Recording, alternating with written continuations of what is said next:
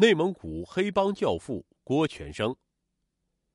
郭全生提起这个名字，可能你不知道他是谁；然而说起内蒙古黑帮老大，你一定恍然大悟。没错，郭全生就是曾经轰动一时的内蒙古教父级的黑老大。可以说，这个名字在内蒙古无人不知，无人不晓。在包头横行霸道已经二十年有余，身家百亿，而且。他弄权夺势，强买强卖，纸醉金迷，奸淫掳掠。郭全生嚣张跋扈，令包头的民众每天生活在恐惧和不安之中。仅仅是提起他，那里的群众都觉得心有余悸。在包头，没有一个人敢得罪郭全生。可以说，他在内蒙古包头已经称王。在当今社会，当然由不得这种小人作威作福。多行不义必自毙。郭全生在二零一八年的五月八日被强行拘留，九月八日被正式批捕。二零二零年七月十五日，随着巴彦淖尔市中院审理了郭全生的案件落下帷幕之后，他的时代彻彻底底的结束。但是有一件事儿却不得不说：郭全生虽然学历很低，可是他足够聪明，背地里是黑帮的老大，做着黑暗的勾当，可是明面上他却是国企老总，甚至还成为了当地的政协代表。谁能想到，就是这样一个人，却披着光鲜亮丽的外表，压榨人民群众。到这里，你一定会不由得产生诸多疑问：郭全生是怎么成为黑帮老大，又是怎么进入政府的呢？他这些年究竟做了什么坏事还有一个最重要的问题：郭全生是怎么被抓捕的？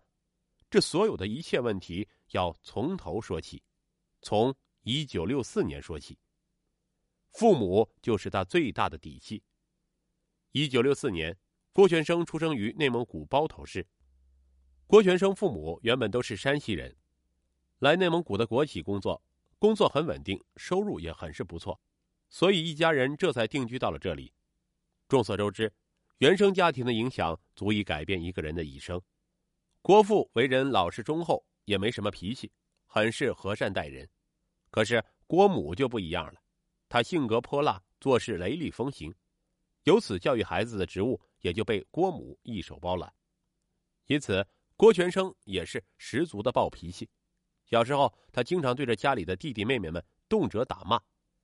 初中的时候，郭全生由于头发稀疏，所以经常被同龄人戏谑为“秃子”，这让性格暴躁的郭全生愤怒不堪。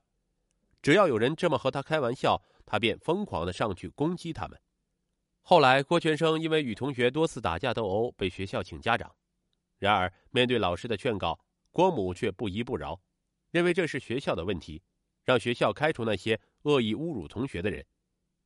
是同学玩笑在先，可是郭全生处理问题的方法也太过激进，学校也没法给出合理的解决方案。为了抗议学校，郭全生在母亲的支持下，直接不去学校了。可是，慢慢的，他的心就变野了。索性就选择了退学。不读书可不行，没成想弄巧成拙，郭母命令郭全生回学校继续读书。可是这个时候的郭全生已经不再听母亲的摆布，他说什么也不愿意去学校了。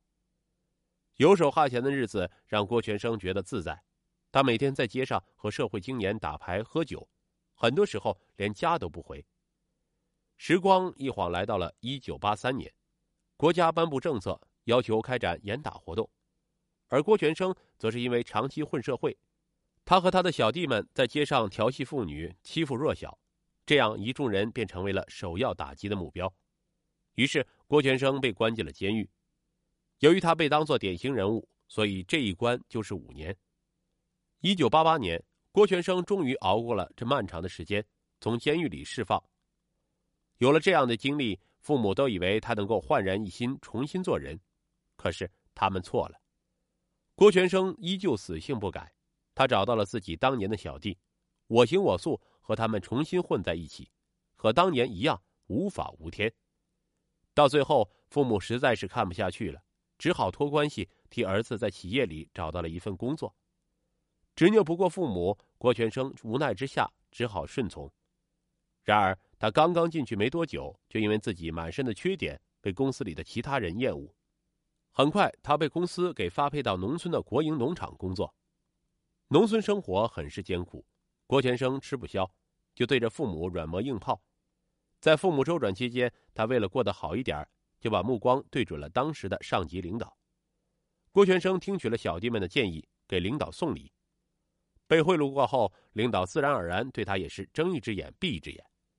没想到稍稍送一点礼就会有这样的效果，郭全生很是满意。郭父郭母没有让郭全生失望，他又重新获得了调回内蒙古总部的机会。所以，作为郭全生的万能钥匙，他的父母永远让他有底气。人生哪有捷径？回来以后，郭全生对父母保证自己一定好好工作，并且他已经找到了一个捷径。然而，当父母询问起的时候，他却只是笑，却不肯说明。能有什么捷径呢？实际上，郭全生口中的捷径名为贿赂上级。是的，农村之行不得已之下的举动，却让他尝到了甜头。如果上面有人，那他在下面不是横着走吗？有了这样的念头之后，郭全生立马展开了行动。他一门心思扑在领导上级身上，投其所好，阿谀奉承，刻意巴结讨好。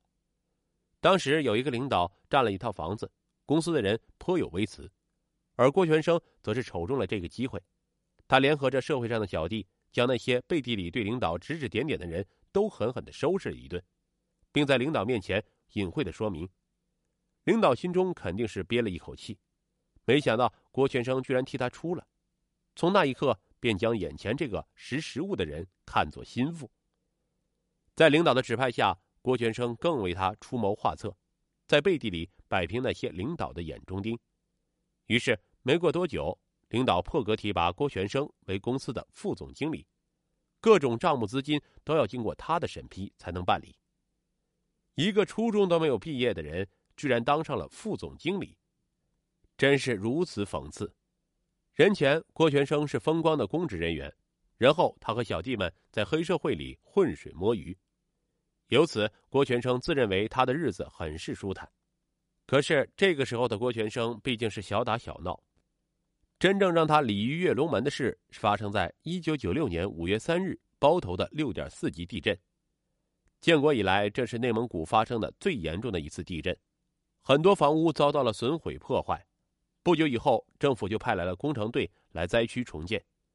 戳中机会，郭全生对于赈灾的事表现得相当积极。然而，实际上他并没有安什么好心。从公安局到工程师，郭全生是一个没有放过的，笼络了一遍。巨大的关系网让他在其中也如鱼得水，由此他也从中捞了不少钱。经过这一次，郭全生不仅仅自己身价倍增，也带领着他所在的公司盈利。公司对郭全生的能力十分的肯定，所以把他提拔为企业的总经理。从那以后，郭全生大权独揽。成为了国企老总，在郭全生地位水涨船高的同时，平时生活中也少不了寻欢作乐，尤其是他巴结那些高层人员，更是手段下贱，无所不用其极。不管表面多么光鲜亮丽，可是背地里，郭全生用的还是街头混混不入流的方法讨好人。碍于对方的权势，受苦的群众也不能说什么，只能忍气吞声。另一边。郭全生摇身一变成了国企总经理以后，更是人心不足蛇吞象。他知道，要想真正在这里脚跟站稳，还有一个关键的部门需要笼络——公安局。有了他们的通融，自己办事儿就好办多了。于是，很快郭全生就采取了行动。在声色利诱之下，公安局很多高层干部也成了郭全生的好友，并且他们承诺会在以后帮助郭全生。得到了关系打通以后，郭全生不但顺利弄到了枪支，而且还学会了怎么射击。一九九六年八月底，安装公司的保卫科科长高某因为不满郭全生的嚣张跋扈，两人为了一件小事便吵了起来。高某负气离开公司，人走以后，郭全生越想越气，于是气势汹汹的就拿着枪追了出去。一路追杀，郭全生全然不顾他人的目光，也不管造成的。极大社会恐慌，而是我行我素。最后这件事以警方协调而结束。可是实际上，警方却根本拿郭全生没有办法，不仅没有没收他的枪支，反而还低三下四的希望平息这位老总的怒火。由此，郭全生在包头的势力可见一斑。